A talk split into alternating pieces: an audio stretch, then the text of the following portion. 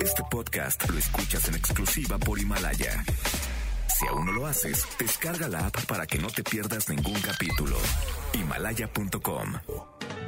MBS 102.5 presenta El Cocodrilo. Experiencias históricas, callejeras, urbanas y sonoras por la ciudad. ¿Qué tal? ¿Cómo están? Bienvenidos. Muy buenas noches. Gracias por estar con nosotros. Quédense a recorrer juntos la eh, historia, los lugares, las leyendas, las crónicas de cafeterías y por supuesto también de cafeterías y chocolaterías en esta ciudad. Así es que acompáñenos aquí. Comenzamos.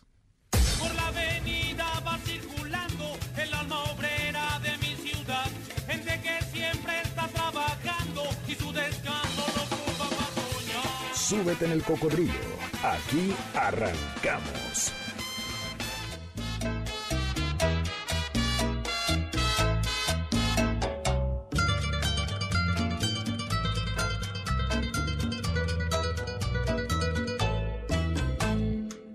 No puedo verte triste porque me mata.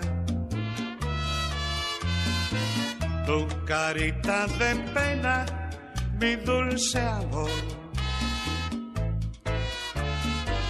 Me duele tanto el llanto que tú derramas. Que se llena de angustia mi corazón.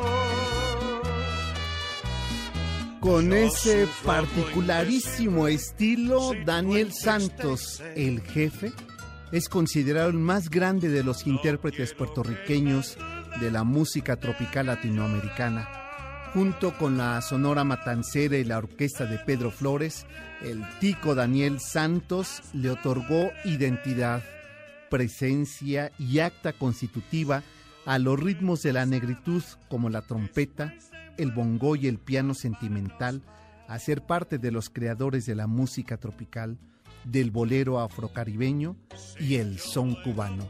Él es Daniel Santos, esta noche en el Cocodrilo.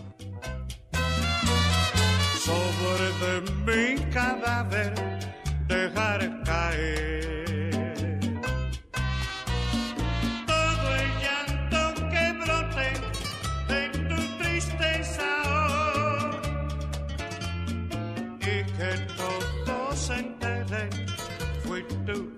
Gracias a esa complicidad musical que establecería con otro de sus compatriotas puertorriqueño, Bobby Capó, Daniel Santos trazaría el discurso musical bolerístico de la primera mitad del siglo XX.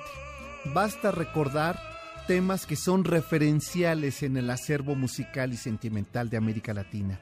Prisionero del mar, Irresistible, Despedida y El último adiós son parte de esa complicidad con Bobby Capó, pero más tarde con la Sonora Matancera grabaría temas como Dos Gardenias, Obsesión, Noche de Romba, eh, de Ronda el Columpio de la Vida y por supuesto este gran tema, Perdón.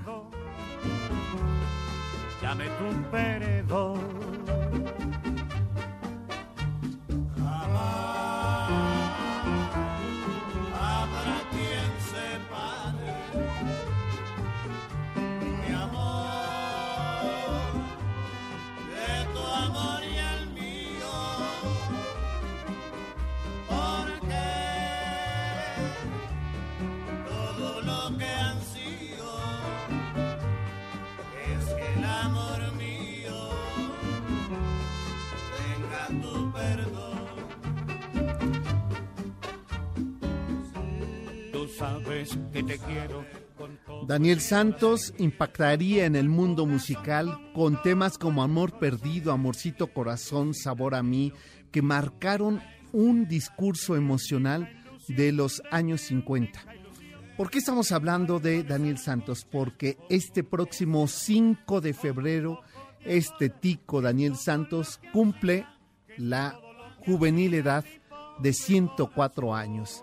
Eh, a este intérprete de boleros de música tropical y sones cubanos que marcó el acervo sonoro de la segunda mitad del siglo XX mexicano y latinoamericano con ese ritmo afrocaribeño. Lo estamos celebrando hoy en este que será el 5 de febrero, su aniversario 104 de edad. Feliz cumpleaños al jefe Daniel Santos.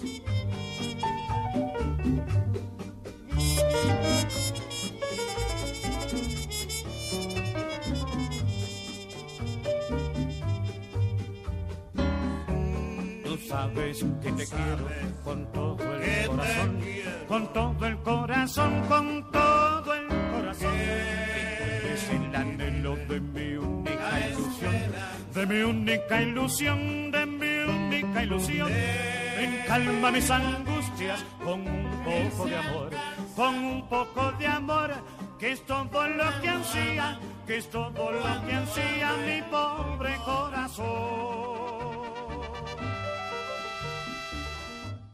Sean bienvenidos nuevamente con este recibimiento musical de una de las mejores voces que el cancionero popular latinoamericano nos regaló y es sin lugar a dudas la voz de Daniel Santos.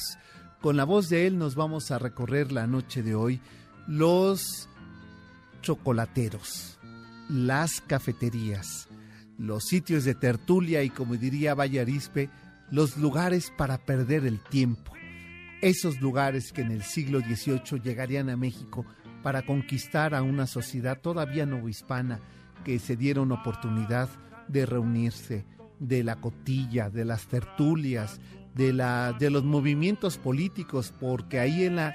Eh, a ver, Janine, si sabes dónde está la tercera calle de Espíritu Santo, esquina de Plateros. ¿Quién vivió ahí? ¿Qué ocurrió en ese lugar? A ver si saben de qué se trata, pues de eso y más vamos a platicar la noche de hoy. Así es que, ¿y dónde están? Porque esas calles existen, aunque la casa eh, donde habitó esa dueña ya no existe esa casa y en su lugar se levantó otro edificio porfiriano, pues la historia queda ahí entre los cimientos de esa casona, esa historia de café y de chocolate espumoso que recibió a lo mejor del siglo finales del siglo XVIII, principios del XIX. De esto y más vamos a platicar, así es que eh, acompáñenos. También su presencia musical es importante. Por eso, si nos llaman al 51 66 102 5, repito, 51 66 1025. Lo digo así despacio porque eh, hace una semana, en el recorrido que tuvimos por la calle de Palma, eh, se quejaron dos de nuestros radioescuchas de que digo el teléfono muy pronto, muy rápido, así es que lo digo despacio, 51 62 102 66 1025 vías de contacto. Con esa música, a ver, regálame un poco más de esos cerezos, mi querida Janina. Ya saben que cuando suena eso es porque hay invitación para ustedes. Pues la noche de hoy los queremos invitar para que el próximo domingo 9 de febrero del 2020 nos vayamos a seguir los pasos de Hernán Cortés por el sur de la ciudad. Vamos a recorrer el barrio de Coyoacán, de la Plaza de la Conchita a la Plaza de la Santa Catarina, Obrajes, la Casa de Malintzin, la, eh, las caballerizas de la Villa de Cortés, el convento de San Juan Bautista, la iglesia de San Juan Bautista, las eh, casonas de, de campo del siglo XIX, eh, por supuesto, ¿por qué se llama Tres Cruces esa calle? ¿Dónde están ubicadas las Tres Cruces? ¿Y eh, qué significó el eh, obraje de sombreros para la vida de Coyoacán en épocas novohispana, en época prehispánica? ¿Cómo tenemos vestigios de época prehispánica en Coyoacán? Todo esto lo vamos a descubrir, a conocer, a reconocer, a compartir sus historias en el recorrido por eh, Coyoacán, en la plaza de eh, La Conchita, es el punto de reunión, que es Fernández de Leán y esquina Presidente Carranza, en el barrio de La Conchita. Ahí nos vamos a reunir el próximo domingo 9 de febrero, 9.45 horas, para inscripciones, para informes. Comuníquense al 51 66 y también pueden escribir un correo a sergio arroba sergioalmazán.com o en mi página sergioalmazán.com, ahí reciben información, o en el Twitter del Cocodrilo MBS o en el mío que es salmazán71. Pues ahí está la invitación para que ustedes se sumen al recorrido del próximo 9 de febrero, Los Pasos de Cortés en Coyoacán.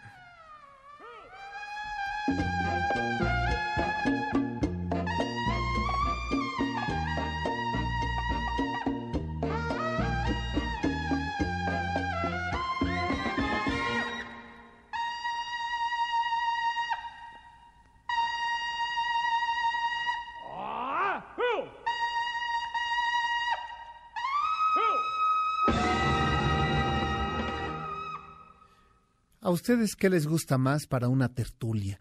Para la conversación, para el cotilleo, para el chisme, para las confesiones. ¿Un café o un chocolate? ¿Qué prefieren ustedes tomar? Nosotros se los vamos a invitar recorriendo la noche de hoy cafeterías y chocolaterías en la Ciudad de México del siglo XVII al siglo XX. Eh, así es que los invitamos para que nos acompañen en este recorrido. Por supuesto, lo vamos a hacer eh, acompañados también de la música de Daniel Santos. ¿Cómo inició? ¿Qué importancia tuvo el cacao y el café en el desarrollo de la vida no hispana? Aquí arranca nuestra historia.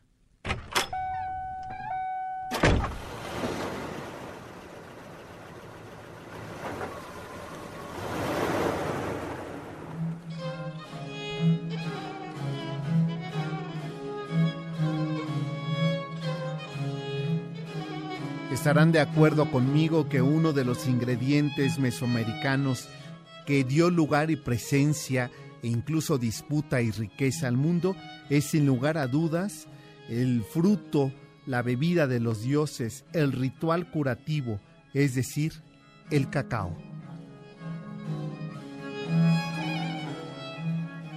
El misterio del descubrimiento del cacao, el cultivo, el excitante aroma y el pretexto para convidar un mordisco de chocolate, así como su presencia en el mundo maya, fue discreta pero definitiva. El cacao estuvo siempre presente en los relieves, en las vasijas, en los rituales del mundo maya, pero también desde Tuxtla Gutiérrez, Oaxaca, Puebla o Villahermosa, esa bebida espumosa conquistó dioses, pero también a criollos, a mestizos, a peninsulares, y hasta el día de hoy a los escuincles cuando tienen que partir su rosca de reyes.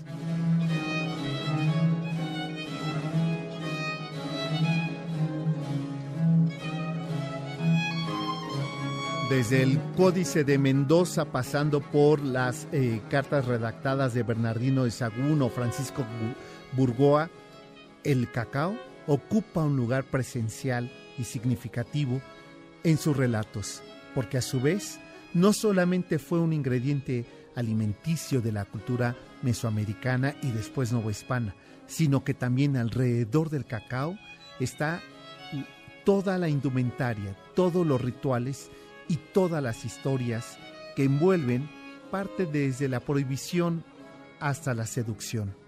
¿Cómo y de qué manera se fueron presentando una y otra? Esto después de la pausa. Comenzaremos con las historias alrededor del café y del chocolate. Esto es el cocodrilo.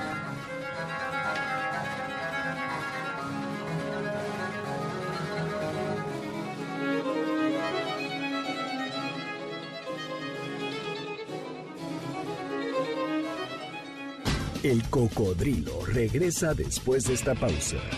Este podcast lo escuchas en exclusiva por Himalaya. Ya estamos de regreso. Sigamos recorriendo la ciudad en el cocodrilo. Vaya que vaya, Óyeme, Daniel, y Linda. Linda. Linda. si yo no sé de ella. Se fue. No me ha escrito. Y sabrá Dios. Y sabrá Dios.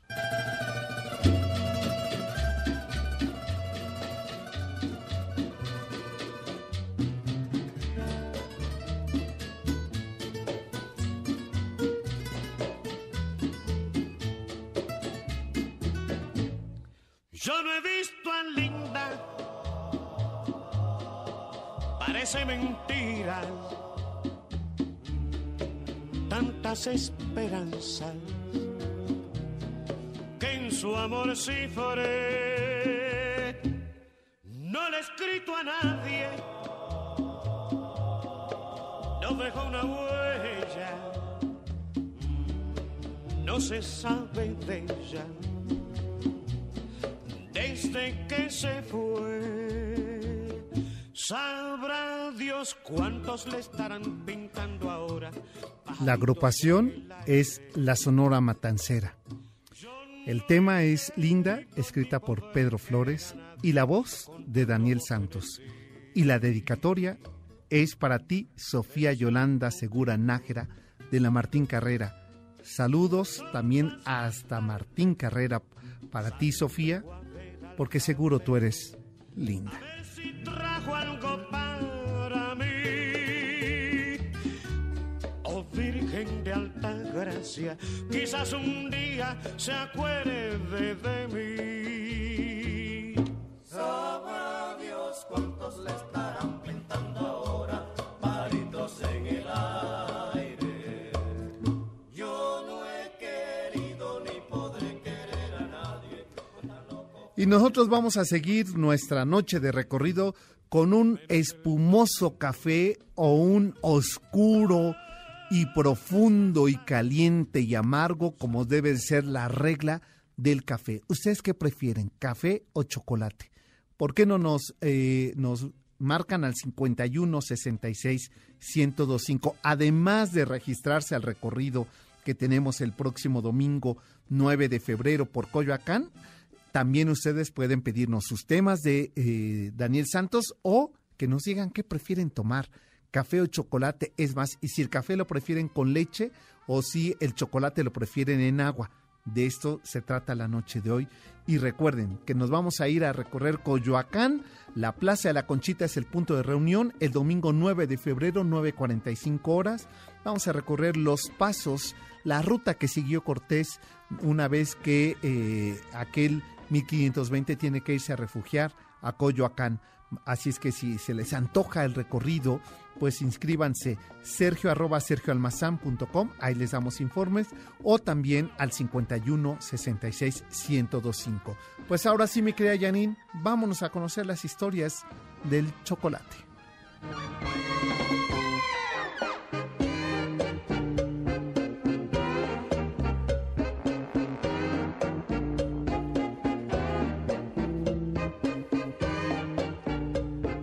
Crónicas alrededor de lo que sucedía con esa bebida excitante, con esa prohibitiva bebida, porque aunque ustedes no lo imaginen, en el siglo XVIII y más exactamente en 1709, fue prohibida en algunas, por algunos horarios, en algunas regiones y para algún sector de la población consumir el cacao. ¿Qué ocurrió? Desde Francisco Burgoa, Diego de Landa, incluso el mismo Bernardino de Sagún, describen escenas de banquetes donde el gran personaje principal pues era el chocolate.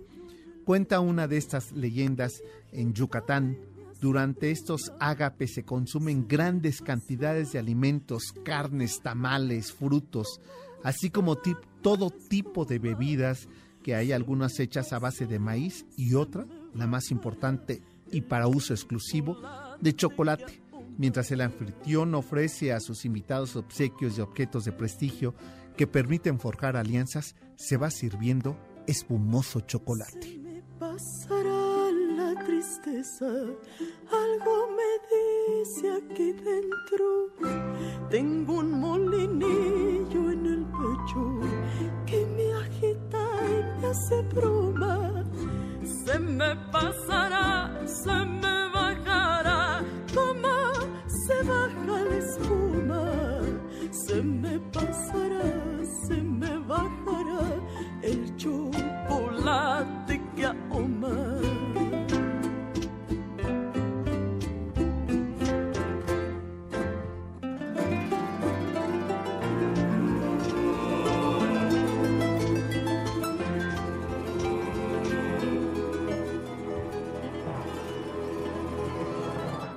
Vámonos hasta el siglo XVIII. Les invito a que hagamos un viaje y viajemos a la Plaza de Santo Domingo, ahí donde se encontraba justamente el santo oficio de la Inquisición. ¿Por qué nos vamos ahí a esa esquina donde después estuvo la Escuela de Medicina y ahora el Museo de Medicina, ahí en las calles de República de Brasil y Belisario Domínguez?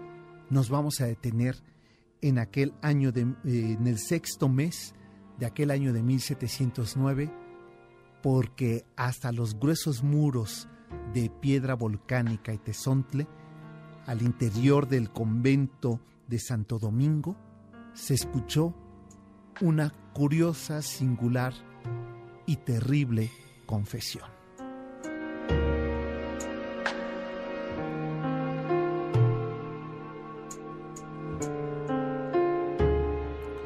Ya saben cómo son los rumores y los chismes. Rápidamente circulan y corren. Se trataba del rumor de un juicio que se llevaría a cabo en ese mediodía del sexto mes del día jueves del año 1709. Hasta la plaza de la Santa Inquisición han llegado el inquisidor Juan Dicanor Domínguez, oficial primero del Santo Oficio de la Real Villa de la Nueva España, ya que fue el primero, junto con Juan de Fuente, quien hizo una queja ante el Santo Oficio porque lo tiene hechizado su mujer.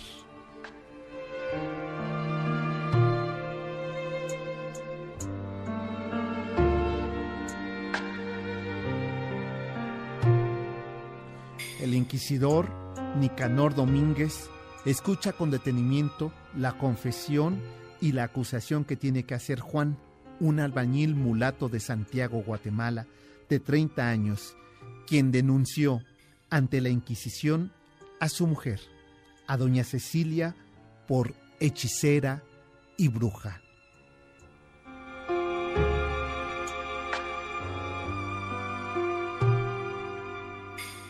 Señor Inquisidor Juan Nicanor Domínguez, me presento ante usted, Juan de Santiago Mulato de Guatemala, para acusar a la señora Cecilia, quien la acusó de hechicera y bruja, así se había pronunciado. La acusó del uso de encantamientos y maleficios que no pueden ser sino del demonio y que en ocasiones me obliga a beber esa mujer. Argumentaba que a diario era incapaz de resistir Juan, ese albañil mulato, de aquella eh, bebida preparada, que era el chocolate mañanero, mientras su mujer dormía. Culpaba a Juan, el mulato guatemalteco, que Cecilia lo tenía embrujado con un brebaje que había vertido en el chocolate porque llevaba tres semanas, tres meses y cuatro días sin poder dejar de consumirlo a diario, lo que hacía que prefiriera beber chocolate que tocarla. Y cuando lo hacía, su vida íntima duraba escasos minutos.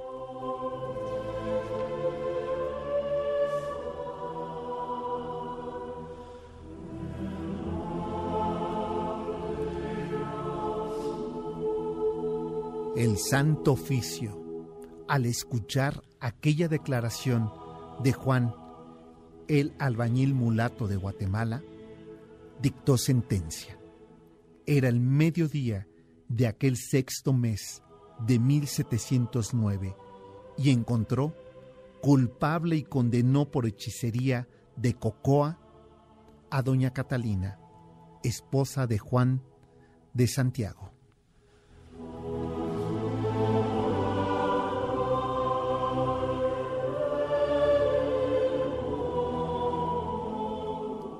Cecilia, que se encontraba en la tercera fila de la iglesia del convento de Santo Domingo, rezaba, esperaba que la condena no fuera tal. Sin embargo, fue todo lo contrario. Cecilia fue llevada por el Santo Oficio, remitida a las jaulas de la bruja y condenada como bruja de chocolate, como se le conoció, a partir de ese día del sexto mes de 1709. Se le llamaba la bruja del chocolate, la causante del desorden sexual por provocar que ese brebaje distrajera las intenciones de su marido de atención amatoria.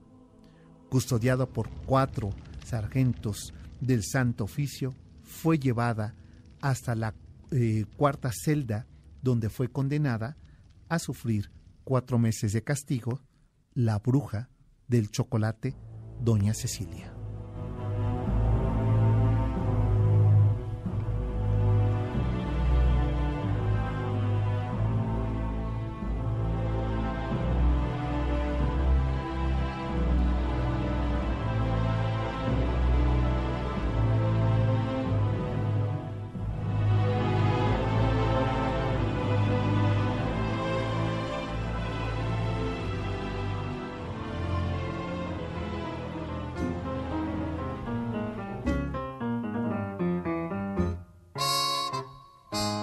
Dos gardenias para ti, con ellas quiero decir, te quiero, te adoro, mi vida.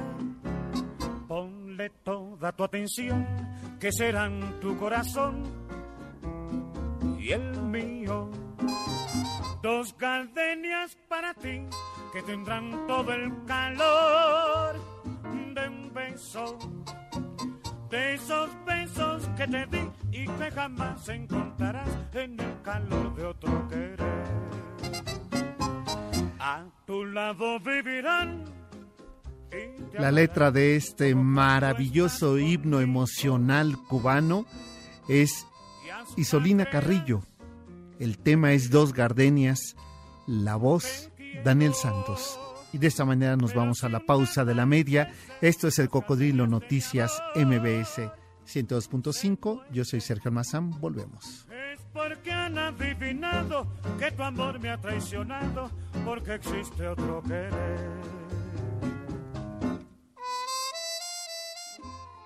El cocodrilo regresa después de esta pausa. Y desde Ojo de Agua,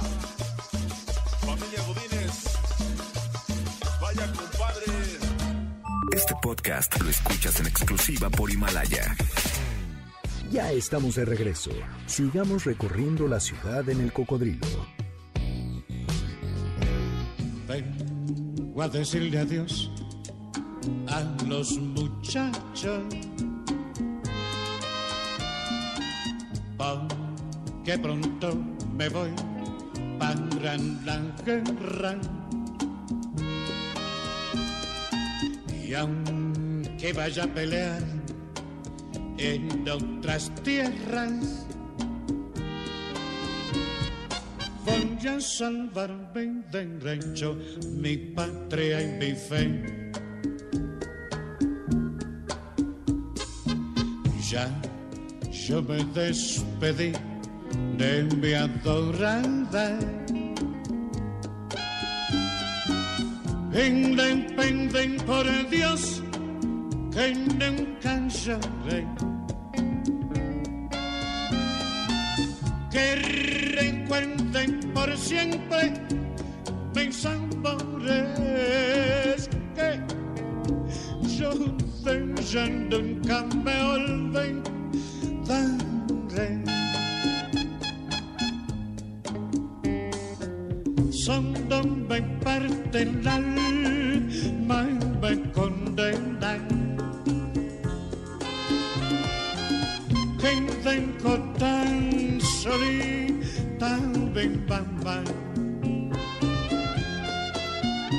Adiós a los muchachos o la despedida es el título de este tema eh, musical. De la inspiración de Daniel Santos que ahora estaba tratando de decir con precisión, lo que pasa que eh, me ganó el, corte, porque ese es un tema cuando él eh, es llevado por el ejército norteamericano, el puertorriqueño refugiado en Nueva York, para eh, en la Segunda Guerra Mundial.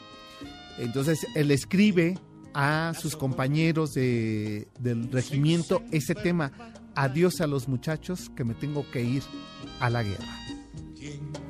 Le hablará de mí sin preguntar para este hijo que nunca quizás volverá Y este tema nos los ha pedido eh, Claudia Medina, mi vecina de San Pedro de los Pinos. A ver, que nos llame y nos diga de qué calle de San Pedro, de las Pares o de las Nones. Si es de avenida o de calle, porque hay avenida 1, 1, eh, 1 3, 5, no, avenida 1, 2, 3 y 4, avenida Los Pinos, eh, avenida Primero de Mayo, eh, o si es de las calles de 1, 2, 3, o si no 2, 4, 6, que son las de nones y pares. Que nos hable nos diga, porque nos pidió ese tema para su mamá María de la Luz. Pues eh, ahí está. Y este ritmo que estoy escuchando aquí, ¿por qué es? Pues porque las cerezas rosas nos van a acompañar el próximo domingo 9 de febrero, 9.45 horas, Plaza de la Conchita. Nos vamos a recorrer el barrio de Coyoacán buscando los pasos, las huellas, las historias de Cortés de hace 500 años que llegaría a Coyoacán, las tierras tepanecas, que vamos a recorrer la capilla de la Conchita, vamos a recorrer también el templo de San Juan Bautista, el ex convento de San Juan eh, de Orden Dominica, vamos a recorrer la calle Real, los obrajes, las fábricas de, eh, de, hilos, la de sombreros, vamos a recorrer casas de campo del siglo XIX, eh, arquitectura funcionalista. La verdad es que se va a poner bien interesante ese recorrido. Si ustedes quieren asistir, 51 66 1025 vía de comunicación para que se inscriban. Manden un correo también, puede ser a sergio arroba Sergio Almazán o también pueden mandarnos eh, un mensaje, un tweet en el cocodrilo MBS. Por lo pronto, antes de continuar, si ustedes me lo permiten, déjenme eh, saludar a la gente que nos está siguiendo a través de esta transmisión eh, en vivo, eh, a través de Facebook, eh, que agradezco. ¿Saben quién nos está escuchando y a quién ya comprometí que ven aquí? A Geomeneses. Así es que espero que pronto esta oaxaqueña que si algo saben en Oaxaca es preparar un delicioso chocolate, nos venga a visitar aquí a la cabina. Espero pronto, Geo, verte por acá porque tengo muchas ganas de saludarte y por supuesto de darte un abrazo fuerte, mi querida Geo Meneses, esta enorme cantante, enorme, enorme cantante y más y eh, más enorme ser humano que es Geo Meneses. Andrés Vázquez, eh, también te, te mando saludos. Hola Eva, ¿cómo estás? Saludos a la basurita. Los aromas, los sabores, las historias, los colores llenan la cocina de la casa y es una tradición, dice ella. Siento que las mujeres que están preparando los tamales han dejado esa tradición eh, orgullosa de todos. El proceso es largo, es cansado. Es que dice que está preparando tamales para mañana, que es el 2 de, eh, de febrero, Día de la Tamaliza, Día de la Virgen de las Velas o Candelaria, como también la conocemos. Eh, Liz López, gracias por saludarnos. Te mandamos saludos, mi querida Liz. Eh, también por acá dice Andrés Vázquez, ya extrañamos a Geo, ¿verdad que sí, eh, Andrés? Que tiene que venir a este espacio y que sería muy buena idea aquí que cantáramos, Geo, a ver si me afinas un poquito para cantar. Saludos a todos los que están siguiendo esta transmisión en vivo a través de Facebook. Dice que vive en la primero de mayo, o sea, casi, casi que vecinos, ¿eh? Y que ya ha ido a Chimalistac y se está apuntando para Coyoacán. Pues más te vale, ¿eh? Ahí te vamos a ver, mi querida Claudia. Y eh, ya me está apurando Janine, ya saben cómo es mi Pepe Grillo, que me da mucho gusto verla, porque eh, ya le está llegando la edad, ¿eh? grueso a Janine. Ya me está charrengueando, pero ya se encuentra mejor y esperemos que ya todo esté en orden, mi querida Janine. Y por lo pronto, pues ya que estábamos hablando de Cortés y los pasos de Cortés, pues va nuestra cápsula, ¿no, mi querida Janine? 1520, hace 500 años, ¿qué pasó en esta ciudad una vez que Cortés y Moctezuma se encontraron? Aquí está cápsula. 1520. La resistencia. Hace 500 años que el imperio mexica, el más importante de Mesoamérica, resistió la conquista de los españoles. 1520. El año de la resistencia. Cortés quedó sorprendido al ver la traza, funcionalidad y riquezas naturales de la gran ciudad de Tenochtitlan, situación que aprovechó para doblegar a los mexicas. A la llegada de los españoles, la ciudad mexica de Tenochtitlan era un islote perfectamente planeado, trazado y distribuido por canales, calzadas y sistemas hidráulicos que sorprendieron a Cortés y sus huestes. Era asombroso los conocimientos sobre ingeniería hidráulica que los tenoscas tenían y se demostraba en los canales de riego, en los sistemas de acueductos, acequias y albarradones, como el diseñado por Nezahualcóyotl. Desde el siglo XV hasta la llegada de los españoles en 1519, los mexicas se encargaron de construir acueductos para llevar agua de riego a través de acequias y barrancos muy profundos, tal como ocurrió como el acueducto de Chapultepec, situado a la orilla del lago de Texcoco, aprovechando las aguas dulces de Santa Fe que se extendían a lo largo de la calzada que unían a Tenochtitlan con las faldas del Cerro del Chapulín. Era sorprendente ante los ojos de los españoles la manera en que los mexicas dominaban el agua y sacaban todo el provecho de la naturaleza y la condición de la tierra y el islote, por lo que Pedro de Alvarado ideó una manera natural de someterlos. Conforme pasaban los meses, los españoles sentían cada vez más complicado el dominio de las tierras de Moctezuma II. A pesar de tenerlo preso, de cortar el abastecimiento de alimentos, el pueblo mexica no cedía a la presión de los conquistadores. Durante el asedio español al territorio de Tenochtitlan, Pedro de Alvarado sugirió a Cortés que ordenase destruir parte del acueducto de Chapultepec para cortar el suministro de agua a la ciudad, lo que provocó que las enfermedades se expandieran más rápido, como fue la viruela, derivando en muertes e insalubridad.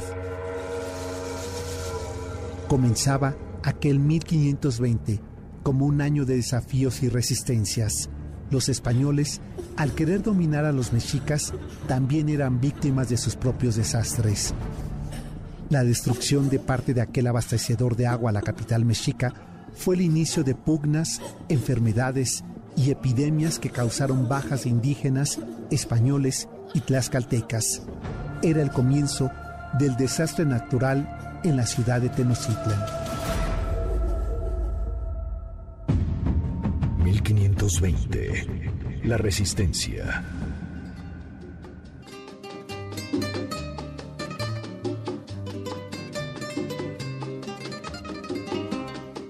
Aunque tú me has dejado en el abandono, aunque tú has muerto todas mis ilusiones, en vez de maldecirte con justo encono, en mis sueños te colmo. A mí me pasa lo mismo que ese tema, por eso casi nunca lloro. Porque si lloro lo que me salen son lágrimas negras. Diría mi abuelo es que me despinto. Este es Daniel Santos y este enorme bolero que le da la cartilla de identidad latinoamericana a este género, el bolero. Ese bolero son afrocaribeño de Daniel Santos, Lágrimas Negras. Tiene lágrimas negras como mi vida.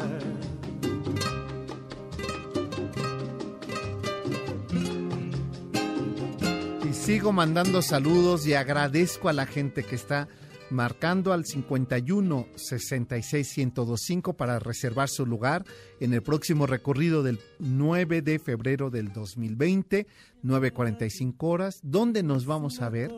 Pues nos vamos a ver en la Plaza Santa Catarina, eh, perdón, en la Plaza de la Conchita, en eh, Fernández de Leal, esquina Presidente Carranza, en el barrio de la Conchita, ahí donde está esa capilla hermosa de 1524, ahí donde están los retos de Catalina de Suárez. ¿Y quién es esa mujer? Pues eso se lo voy a contar ese día ahí.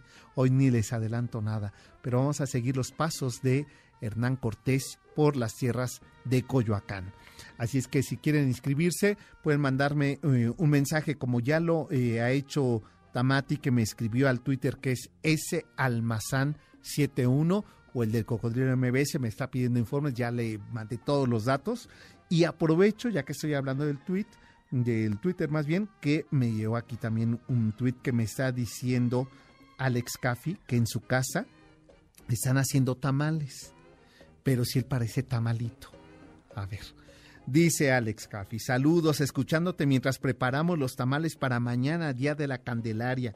En casa, en tu casa, me dice, vestiremos al niño Dios con un ropón blanco. Pues mira qué bien que eh, el niño de ropón blanco, eh, este, a, qué santo hace alusión ahorita? A ver si tú nos dices eh, de quién está dedicado este ropón blanco. Qué enorme tradición y esta, eh, estas familias enteras en las calles de Manzanares, en, en el barrio de la Merced, que se dedican exclusivamente a vestir niño Dios. Me parece, eh, mi querido Alex Caffi, que estás manteniendo viva una tradición importantísima de nuestra eh, cultura católica, pero también de nuestra historia novohispana. Pues eh, guárdame un tamal de dulce y uno verde, y si es de, de pollo, guárdame dos, y si es de dulce con piña, guárdame tres.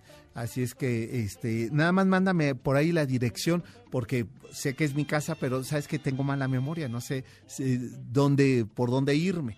Entonces ahí eh, está la gente preparando tamales y por ahí me decían también, oye, qué buena combinación, unos tamalitos con un buen chocolate de agua. Le pongan, miren, el secreto está para que sepa rico, porque mi mamá se hizo uno y me dijo, ah, yo terminé echándole maicena porque se me hizo muy aguado. Pues no, es que no le saben. Hay que ponerle una raja de canela, vainilla y una pimienta gorda, que cuando empiece el primer hervor retiren la pimienta y la, y la canela. Tres este, tabletas de chocolate, pero tiene que ser oaxaqueño. Después el molinillo espumoso. Y ahí me cuentan si no. Si no, se les eh, hace agua a la boca. Tenemos que ir a la pausa, ahora mi querida niña, me colgué. Regreso con esta historia. Ya sabes dónde está la tercera calle de Espíritu Santo, marcada con el número 6, porque ahí ocurrió algo en aquel 1803, pero eso regresando a la pausa se los cuento.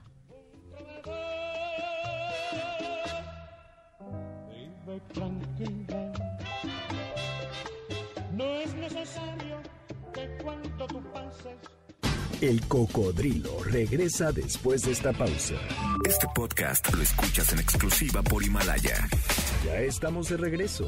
Sigamos recorriendo la ciudad en el cocodrilo. En este valle de asfalto y plomo se come el chile, tortilla y sal. Y en la laguna de Xochimilco yo me imagino un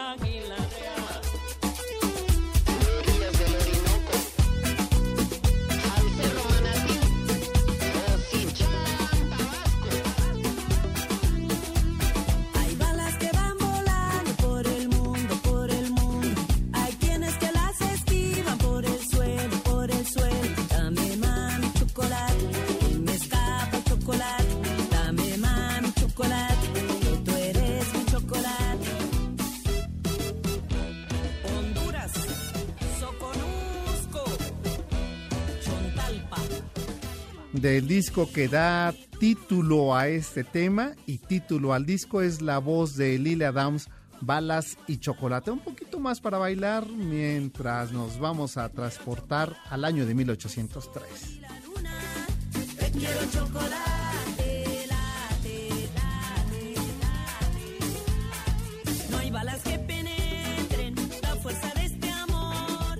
No hay balas que Fernando Luján, dime en qué punto estás ahora detenido. ¿Llevas pasaje? Diles que les mandamos saludos. Eh, Fernando Luján es un colega como yo, joven taxista y galán como yo.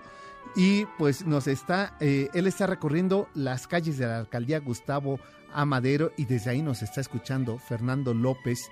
Gracias por tu sintonía.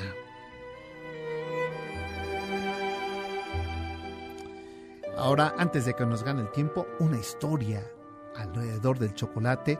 Eh, si tiene niños cerca de ahí, súbale un poquito más el volumen para que vayan aprendiendo de qué se trata tomar chocolate espumoso.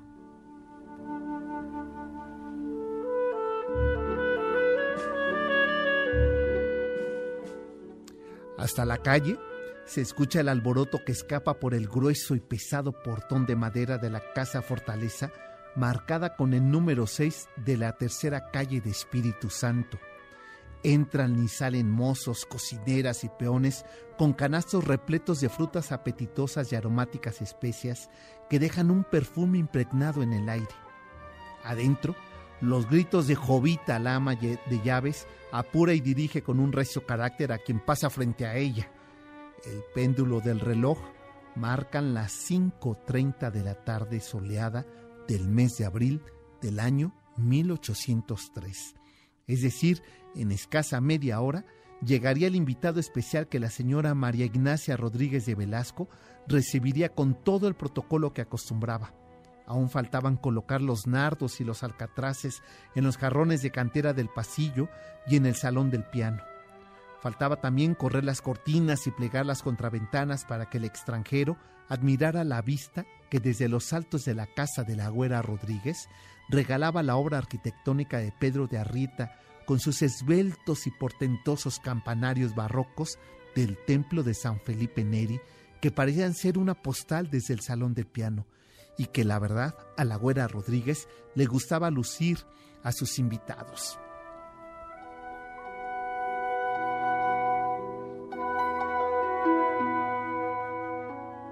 Punto de las seis de la tarde, los portones de aquella mansión se abrieron de par en par y un ligero paso del cordel descendió el rubio prusiano geógrafo y viajero, aquel hombre curioso, Alexander von Humboldt, acompañado del joven francés Amien Beauplant, ataviados con gasnés de seda que poco dejaban asomar el cuello y parecían volarse al ritmo del viento que soplaba. Jovita y el mayordomo Fidel recibieron a los invitados. Cruzaron todo el patio que desprendía los perfumes de los nardos que se mezclaban con los aromas de la canela, la pimienta y el chocolate que en la cocina preparaban Micaela y Fe, mientras en el horno terminaban de enfriarse el pastel de higos y las tortitas de Santa Clara que acompañarían la bebida que ya comenzaba a espumar la mulata Fe.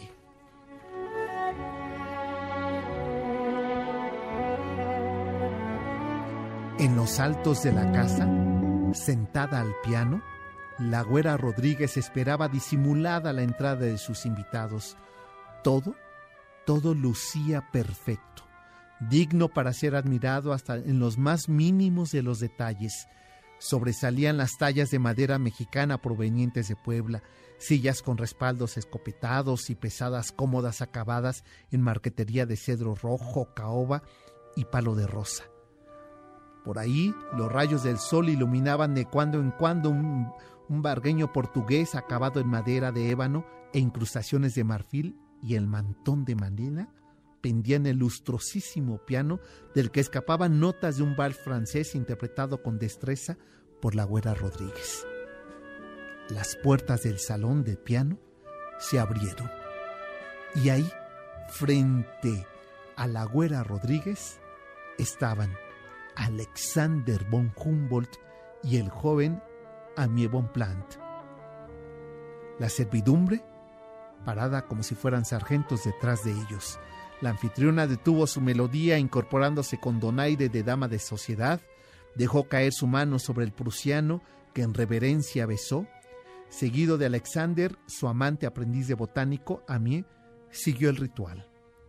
Una tensión sensual comenzó a invadir el salón que no pudo más que aumentar cuando la servidumbre entró con la charola de plata y la finísima talavera poblana de la reina, donde el aroma del espumoso chocolate de tres tantos comenzó a expandirse por todo el salón. Los perfumes de las especias, canela, pimienta y vainilla, mez- mezclados con almendra y leche de las monjas del convento de Santa Teresa, habían bautizado como chocolate de tres tantos y las cocineras de la Güera Rodríguez, que dominaban la técnica tras su devota tarea aprendida en tardes de fogones conventuales, llamaban el dulce pecado espumoso. Servían con sutil picardía el chocolate de tres tantos, mientras que la mulata fe miraba de reojo la reacción de los invitados. Con picardía y provocación, eh, la espuma de la jarra se iba sirviendo poco a poco en aquellas tazas de talavera de la reina. Aquella tarde, la generosa mesa de la tertulia, mucho más vasta de las viandas que de costumbre, se podían apreciar las galletas de nata, enrejados de chocolate, huesitos de manteca, besos de merengue, polvorones de almendra y tortitas de Santa Clara que se hicieron acompañar tan refinados dulces y confitería con el elixir que provocaba las respuestas de los tres comensales al beber sendas tazas de chocolate espumoso. Quienes sin reparar en pudores sellaron aquella tertulia con un beso a tres bocas, un unísono choque de carnosos y húmedos labios con sabor a chocolate de Alexander, de la Güera Rodríguez y de Bon Plant. Esa tarde, tanto la Güera Rodríguez como el investigador pruxiano Alexander von Humboldt y el joven aprendiz Amiel Plant le dieron otro sentido, o mejor dicho, encontraron el verdadero significado del conventual chocolate bautizado como de tres tantos. Ahora era de tres pasiones.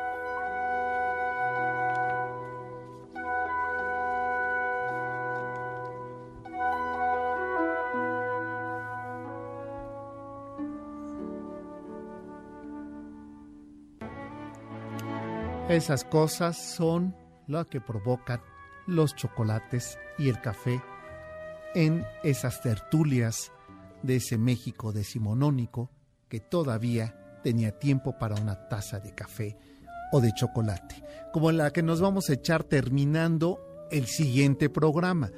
Iba a decir este, pero no, porque luego quien conduce tan emérito programa de esta humilde estación pero para eso ya está aquí mi querido Checo San. ¿Cómo estás, mi querido Checo? ¿Qué nos traes la noche de hoy para compartir de música? Sergio Almazán, estoy bien. Hoy vamos a hablar de los Red Hot Chili Peppers. ¿Tú cómo estás? Yo bien. ¿Eres feliz? Soy feliz, sí. ¿Qué tal te trató enero? Enero, cuando me di cuenta ya había terminado. ¿Sí se te pasó rápido? Sí. Fíjate sí, que a mí los primeros días sí, los- la última la última semana como que Es que has fodongueado mucho. No, ¿No? no, que es lo ¿No? peor que no. Quisiera ¿qué yo fodonguear. Pero no, No me no se me permite. no se te permite. Es que cómo te explotan entre semanas. Ay, ¿no? sí, como de veras yo De híjole. plano. Ya Pero no lo que es la fama, lo que es querer la fama. Haces ni de famoso todo. soy, que es lo más triste. No, pues hago de todo, pero no cosas que me hagan famoso. Bueno, eso nos llega a pasar, ¿eh? eso es verdad. Entonces, hoy esta, esta banda, mm, yo tengo mis reservas con... No te gustan. No me gusta del Son todo. son tanto peculiares en sonido. ¿Sabes qué me pasa? Que de repente los siento eh, monótonos. Que digo, ya... Ya, estuvo, chole. ya estuvo. Ajá. Fíjate que sí podría eh, ser. Está hablando alguien que no tiene No, no, no. idea de la música, Pero de ¿eh? todos modos el gusto es una cosa completamente y que tengo independiente. oído de mecánico. Claro que no. Tú no, por supuesto que no. Entonces me cuesta, ¿eh? Me cuesta un poco. Llega Pero a ser te- compli- A ver, entiendo complicado. algo, no es mi generación.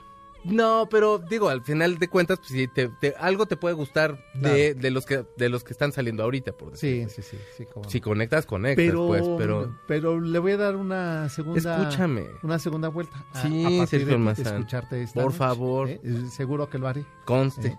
bueno te tocó este Sí, pero salí huyendo. ah sí te lo tragaste Estaba con mi familia ahorita. No, ese día me salieron dos, que es lo más triste. o sea no, no hay manera eh No. que, te, que te hagas el loco ¿Sabes qué es lo más manera. triste? Que aparte, o sea, lo que habla es de que soy bien tragón, porque entonces me comí tres rebanadas Ah, y en no, una de las... O sea, a ver, pues sí, no, no, no. En esas cosas, mira, uno hay que partir la más delgada y hay que esperar que todo el mundo le dé la vuelta y luego ya parte uno. no, no, no, no, no, no, tuviste mesura. Y, a- y lo peor es que a mí ni me gustan los tamales. Tampoco. Entonces estoy No. pensando comprar carnitas y que eso comamos. Ah, pues eso me parece muy No es bien. mejor idea. Pues sí, ¿a dónde hay que llegar? A la colonia del parque, vamos a comprarle en un lugar que se llama Los Abanicos, que está ahí por este por la viga. Pues yo te recomiendo Lugarazo. otro lugar que se llama Tres con Todo, ¿Dónde está? que está en Clavería. Ahí. Clavería, Lugarazo Ahí- también. Ahí, ahí, ahí cómprate. Y dices que vas de mi parte, te van a cobrar lo que yo no pagué la otra vez, pero no ah, qué bueno que vino, porque Sí, que el señor Almazán no pagó la, la Oye, ya nos está apurando Yanin, ya sabes cómo es. Y ya está aquí, ¿qué ya onda? echando eh, montón todo tu equipazo, porque trae súper equipo de producción. Oh, por Dios, sí. Entonces dicen, ya, ya, chole. ¿no? Ya. Es que te- no sobra el dinero. Exacto. Ya no sí, sabemos ya- ni qué hacer con sabes, tanto. ya. Ya no. Bueno, pues quédense con Checo San. Nos vemos el próximo sábado. Pásala bien, mi querido Tú Checo. también, pórtate bien.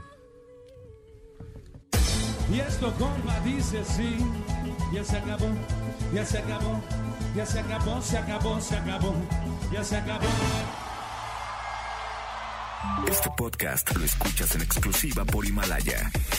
Si aún no lo haces, descarga la app para que no te pierdas ningún capítulo. Himalaya.com